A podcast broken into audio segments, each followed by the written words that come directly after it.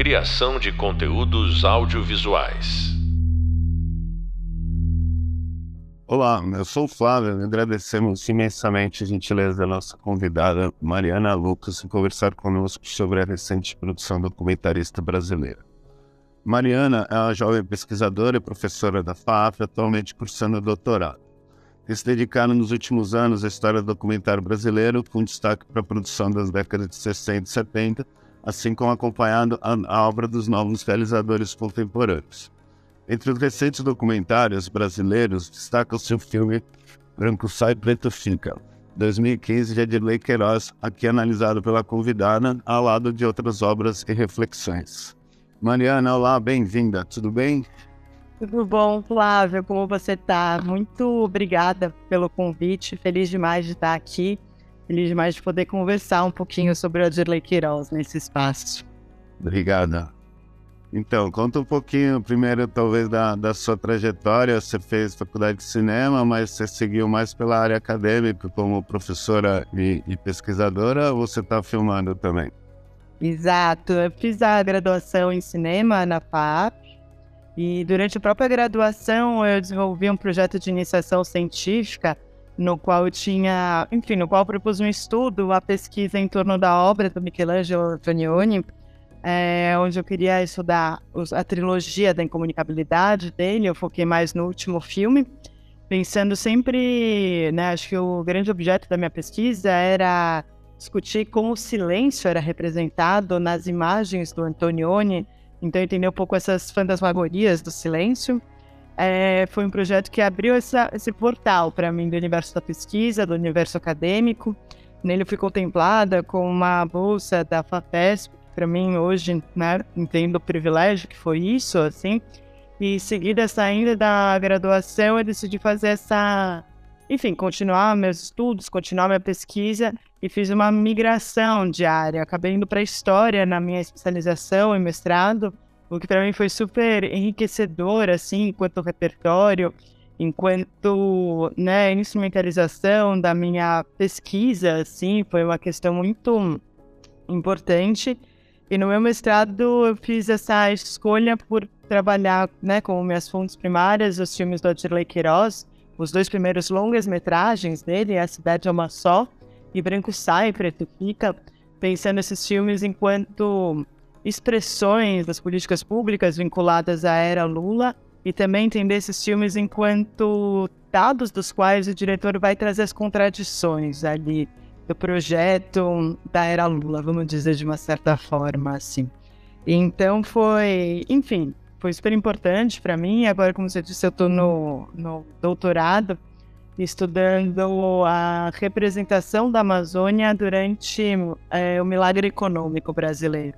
Então, eu estou bem no início da pesquisa, começando a fazer todo um levantamento dos filmes que foram produzidos na época, assim, para começar a entender como a imagem da Amazônia aparecia, seja ela encontrar, enquanto um contradiscurso do governo militar, das imagens produzidas pelo governo militar, ou seja, como fontes de veiculação ou divulgação desse imaginário também do, do Brasil grande, vamos dizer assim. Você trabalha ficção e documentário nessa pesquisa? Ficção e documentário. Mas nesse levantamento estou vendo já que tem mais peças documentais do que propriamente peças ficcionais, assim. Então eu acho que novamente eu vou, enfim, cair nesse universo documental, assim, com mais fervor. E a questão do, da produção dos anos 60 e 70, no seu, seu trabalho com o livro Cineastas Imagens do Povo, do Jean Claude, e os filmes abordados por ele, como você tem trabalhado isso em aula, nas tuas pesquisas, e como está, você está relacionando com essa produção recente da retomada, digamos, anos, final dos anos 1990 para cá. Eu acho que a gente tem, né, o livro do Jean-Claude é um, é um cânone no debate do documentário, né? Eu acho que ali os paradigmas que ele vai colocar, sobretudo quando ele está né, enfrentando essa produção ligada ao cinema novo, né? Ali as análises que ele vai fazer em torno do Viramundo, maioria absoluta e opinião pública, que são os capítulos inaugurais. Ele vai pegar também do Capoville, o Subterrâneos do Futebol, se eu não me engano. Então, eu acho que ele vai ficar em torno desses quatro comentários, assim, são os três primeiros capítulos do texto dele. E ali ele vai criando marcadores que vão ser centrais, né, para pensar o termo. Eu acho que, sobretudo, essa grande preocupação ligada ao projeto moderno do cinema novo, né? Eu acho que quando a gente fala de cinema moderno brasileiro, acho que, sobretudo, a gente pensa em dois grandes blocos, né? Que vai ser o cinema novo e o cinema marginal. E aqui acho super importante da gente enfatizar que o cinema marginal não vai fazer uma produção documental.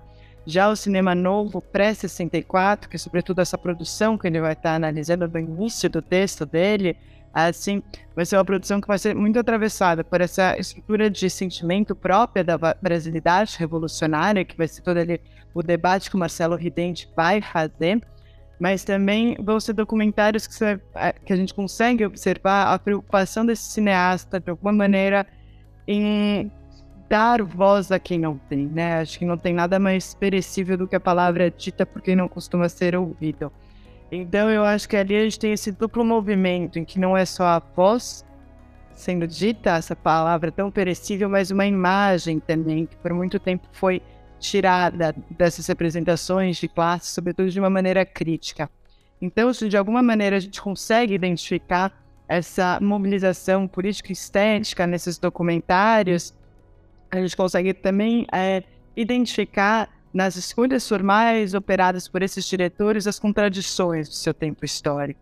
Que nessa, né, acho que de alguma maneira é, reduzindo uma discussão super complexa, assim, mas eu acho que nessa grande preocupação de passar a palavra para o outro e ajudar a, enfim, a essas as classes, as camadas da popular a organizar as suas pretensões políticas, as suas reivindicações políticas, o intelectual ele vai, esse intelectual de esquerda, progressista, esse cineasta, ele vai acabar se colocando como uma figura central nesse processo de tomada de consciência. E vai muitas vezes falar em nome de e impedir nesse gesto de deixar esse outro falar, né? Então, muitas vezes ali, acho que a, né, a análise apurada do Bernardet, ela vai trazer essa dimensão, né, de como deixar o outro falar não é falar o que ele quer, mas aquilo que eu desejo ouvir desse lugar. Então são esses documentários que de alguma maneira eles vão trazer escritas as contradições também próprias desse movimento, próprias dessa forma de fazer política através do cinema, através da cultura.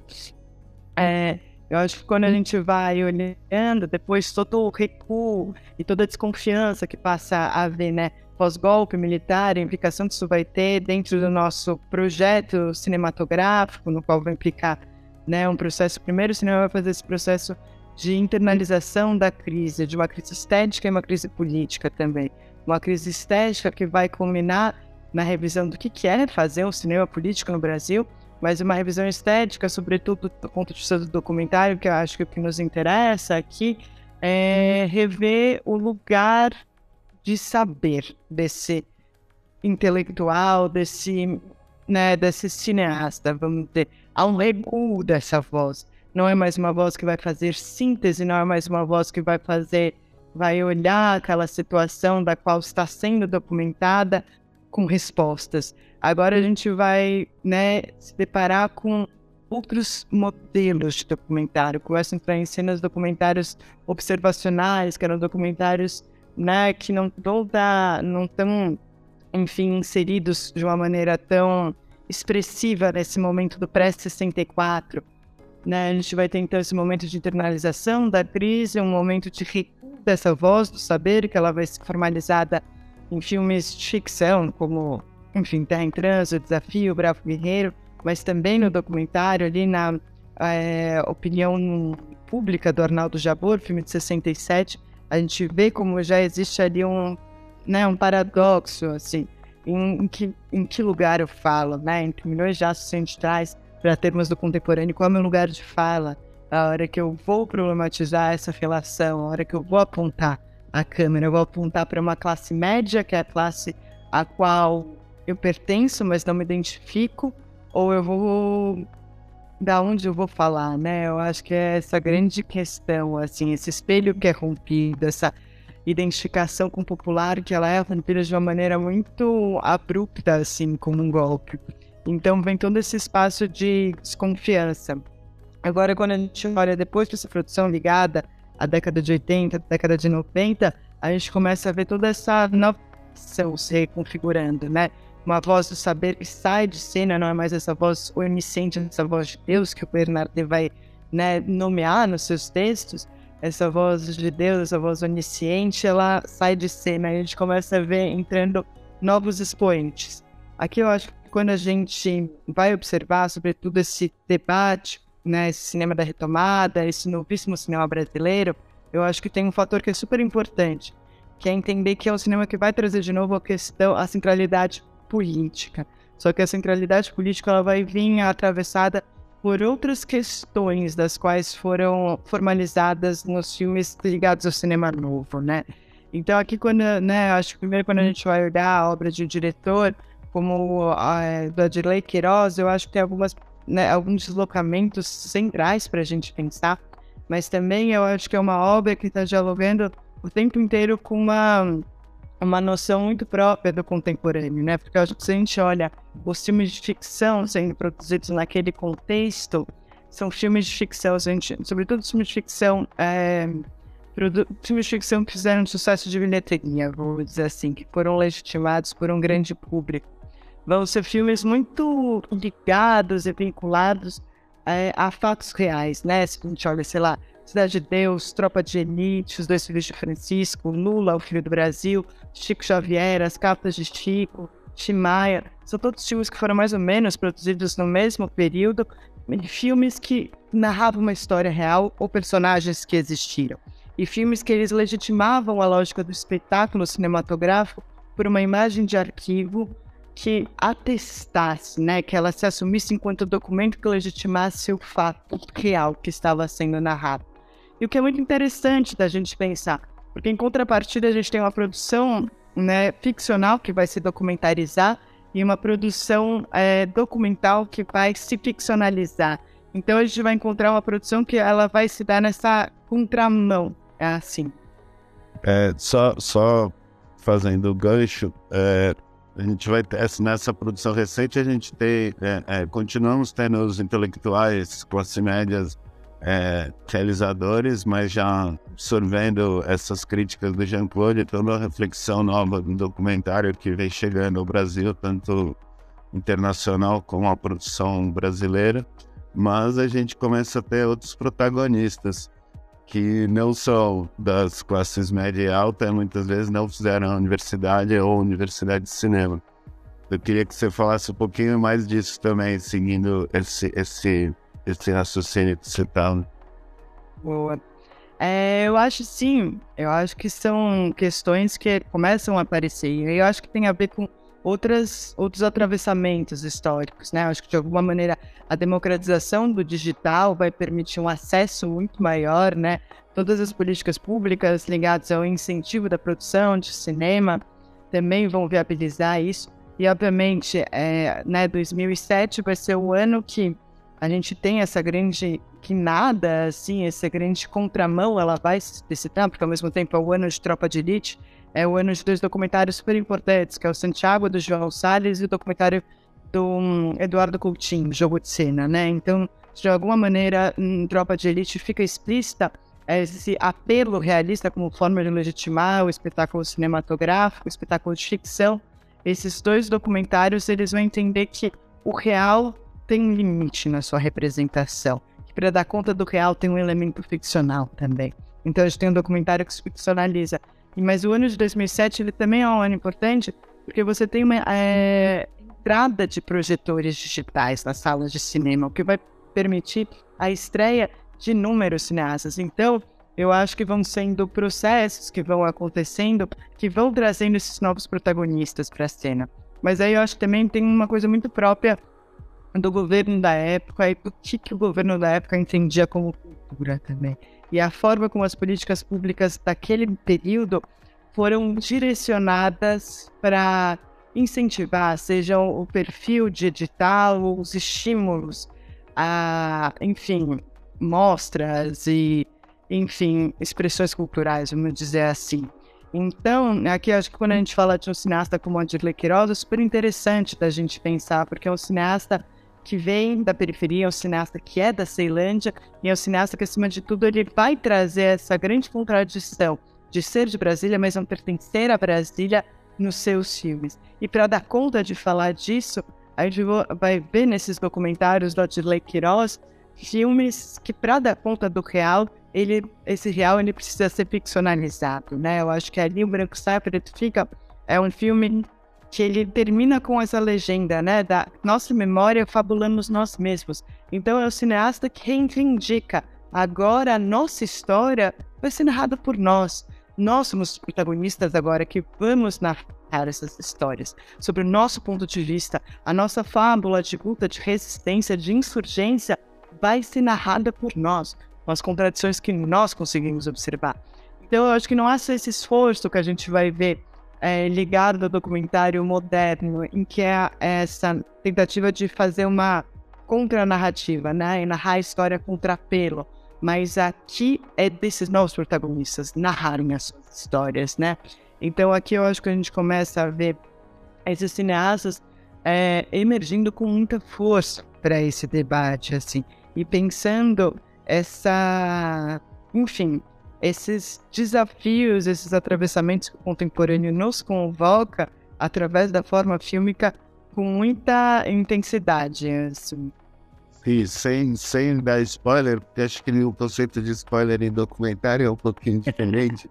Mas só fala um pouquinho para quem não viu o, o Branco Sai Preto Fica, o, o, o, o, o porquê deste, deste título tão instigante e, e porque esse filme vai ter uma repercussão tão grande e o Adirley também ele vai ser um, um, protagonista nos debates, vai participar de festivais, enfim, vai continuar produzindo, né? Não é que ele fez um ou dois filmes, ele, ele já começa a ter uma, uma carreira, né? E também numa trajetória bem diferente dos cineastas é, anteriores ou, ou mais formados em cinema, digamos assim. Sim. Eu acho que é isso. O Adirley Queiroz no Branco Sai Preto Fica é um filme que ele vai fazer uma. Né, ele fala que o filme surgiu a partir da ideia de fazer o Blade Runner da quebrada, né? Então é um filme que ele vai ter elementos documentais numa estética, numa, numa lógica de uma narrativa de uma ficção científica.